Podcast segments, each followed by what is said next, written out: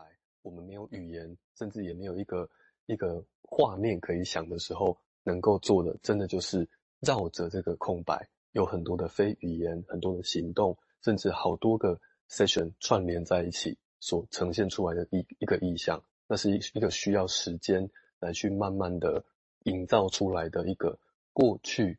没有被时间记下来的一种一一个记忆。那我先停在这边。好，我想记得这个很有趣的描绘了啊，绕着空白营造出为过去没有被时间记忆的事情，然后这很生动的一个一个描绘啊。那我有两个想法，我先讲一个啊，其中一个就是说，顺着刚刚的苹果论嘛，刚好想到最近我都想到花，我觉得差不多哈。那首先也提到一点点啊。也就是说，我们现在看到的一个问题，我们其实会相信语言，或者我们相信语言，把它命名之后，可以通常我们是假设命名之后，哎，这个是什么问题？通常我们这样的目的，通常是说了之后，希望他知道这个问题，然后别的地方也有那个问题，另外的地方也有那个问题，所以我们会希望他其实是可以举一反三的，通常有这样的意图在这里头。啊，我想，所以但这样的一个意图是不是合实情，我们就必须回到临床来看。在弗洛伊德的时代或者古典那些很功能很好的 case，也许合实情，但是现在面临我们这困难 case，那可能不太合实情。那我的比喻是什么？哦，那现在用苹果，我比喻是用百合花跟樱花来比喻哈。那一个百合花哦，你这它在山边在海边，你把它拔下来，拿给另外一个人说这个是百合花，他看一看懂。下次他在别的地方看，他知道这是百合花，哦，所以以前的概念语言觉得可以命名清楚，大概是像是这样，但是不是所有的花都百合花，不是所有的经验都像百合花那么清楚。以樱花为例，这么多种，几百种的命，几百种的，甚至更多，它散下来的时候是破碎，一片一片在地上，那会不会？这是比喻。会不会其实那些受创伤的人，他们一辈子经验的是精神蜕变，是蜕变式的，他们根本没有看过花樱花在树上的样子，他们只看过地上满地的飘零的东西，也许那是他们心理经验。所以这一片一片的，那如这种碎片，你跟他讲说这个是樱花，OK 可以，但是下次他看到别的地方有樱花长在树上的时候，他不会知道那是樱花。哦，也许有别的差角度或这样，哦，这个就看有些人痴迷，我看会迪化感官呐，呃，类似这个意思哦。所以这个这个比喻，那我们现在的个案情，我觉得比较像是那种看着樱花满地的那种个案的经验哦。好，我们现在请守护再来说明，谢谢。哦，那这一段呢、啊，就是我我觉得他要讲的就是说，当我们在。呃，诉诸语言来交流的时候啊，它其实是一种转变哦。因为语言这件事情能够陈述的向度其实是有限的。那，嗯，刚才讲那个苹果啦、花的那个，让我的感觉是说，其实语言有点像是归纳哦，我们把东西归纳成这样子哦。那这是苹果，这是樱花，这是百合花哦。那无论如何，我觉得它其实是基于一个。就是它形成了语言之后，它就会在大家的生活里头形成一个共同的元素。那这就是基于一个共同的元素之后，我们在上面会再叠加一些不一样的东西在上面啊。这我觉得很像以前就是弗洛伊德在讲那个梦的解析的时候，他当然没有办法就是去相信那种解梦书哦，就你梦到什么就是什么。但他其实也没有完全的反对这件事情哦，他只是告诉大家说，就是的确这边有一些共同的元素在。那但是其实个人的联想或个人的经验，其实在这上面是很重要的哦。所以，嗯，我我我觉得应该这么说哦，应该就是说，就是语言让大家了有了一个共同的思考。我们大家在想象苹果的时候，我们都知道这个苹果这两个字在讲什么。当然，我们大家所思考到的苹果可能都不一样哦。那那些不一样的东西，其实是这个在归类之外，呃，我觉得是相对有趣的一个。呃，范畴这样考一下。好，谢谢。我在延续康康所跟建佑用了另外一个比喻，所谓的断续的那种人生后所谓的维尼口讲的人生持续性的必应的问题。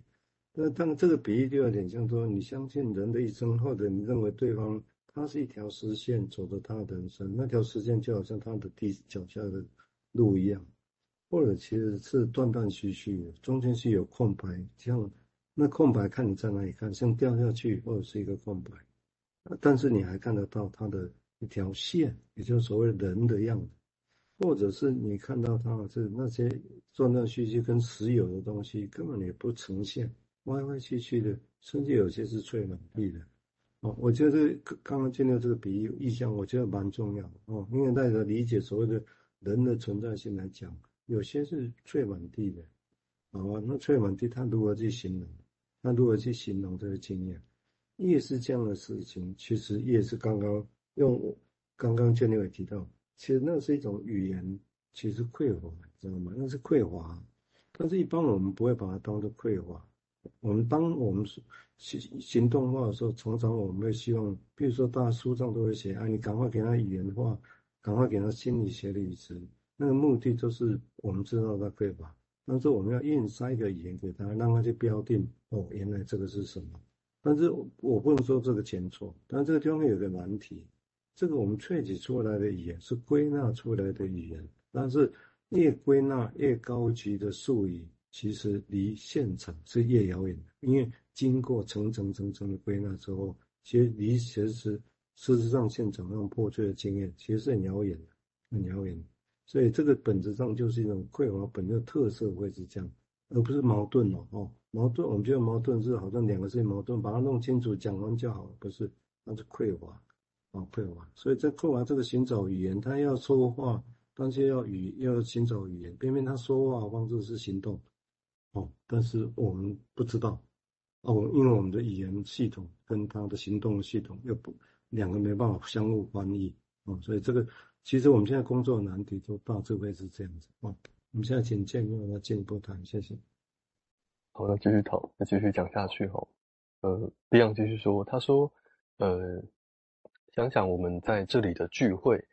一定有很多我们看不到或无法表达的想法。但对于我们所有人来说，如果我们可以想象自己能够保持思想的接受性，那就很有用了。我特别想到这些疯狂的想法和杂念，我认为他们在寻找思想者的过程，在此四处飘荡。但是，当然，这意味着我们必须做好接受思想或想法的准备，无论它采取何种形式来到我们身边。无论他多么疯狂，我并不是提倡过去所谓的野蛮的分析，就是 wild analysis。我我希望有一天能够再次讨论这这点。呃，他举到一个法国作家叫瓦里莱吼，他写到的，他说诗人呢不再是那个披头散发的妄想者，那个在狂热的夜晚写下整首诗的人，他反而是一个冷酷的学者，几乎是一个代数的数学家。他为了一个精致的梦服务着，也就是说，这个人呢，这个诗人，无论多么冷酷，无论多么抽象的思考者，都必须为梦者 （dreamer） 服务。那第一第一小段吼，他提到这个疯狂的想法吼，就是野蛮的想法。嗯，那，他他原文应该讲讲的是疯狂的想法吼。这个疯狂的想法呢，就就如同说我们。越是原始的想法，就是回到那个 pictogram，就是那那个没有一个规条啊，没有一个说我们要该怎么想啊，所以能怎么想就可以怎么想。那这么原始的想法，越单纯的想法，它就越像是一个抽象化一样，它可以引发人的想象，或者是大家的想象，势必是更多元的。所以，因为那么多，非常非常多，甚甚至在那个会场里面，每一个人可能对同一句话都有各式各样的想象。那这些想象。很有可能对于别人在场的其他人来说，就是一个很疯狂的，怎么会是这样想的？或者是感感受到，哇，这个是我所碰不到的东西耶，那种很陌生的、很有距离，但是它却又被呈现出来的那些想法。那这些想法，我们要如何？当 Beyond 说我们要能够接受这件事情的话，那就很有用了。那个很有用指的是什么意思呢？那我在想象的是说，这些思考对于。对于能够去思考我们以人一个人以外的人。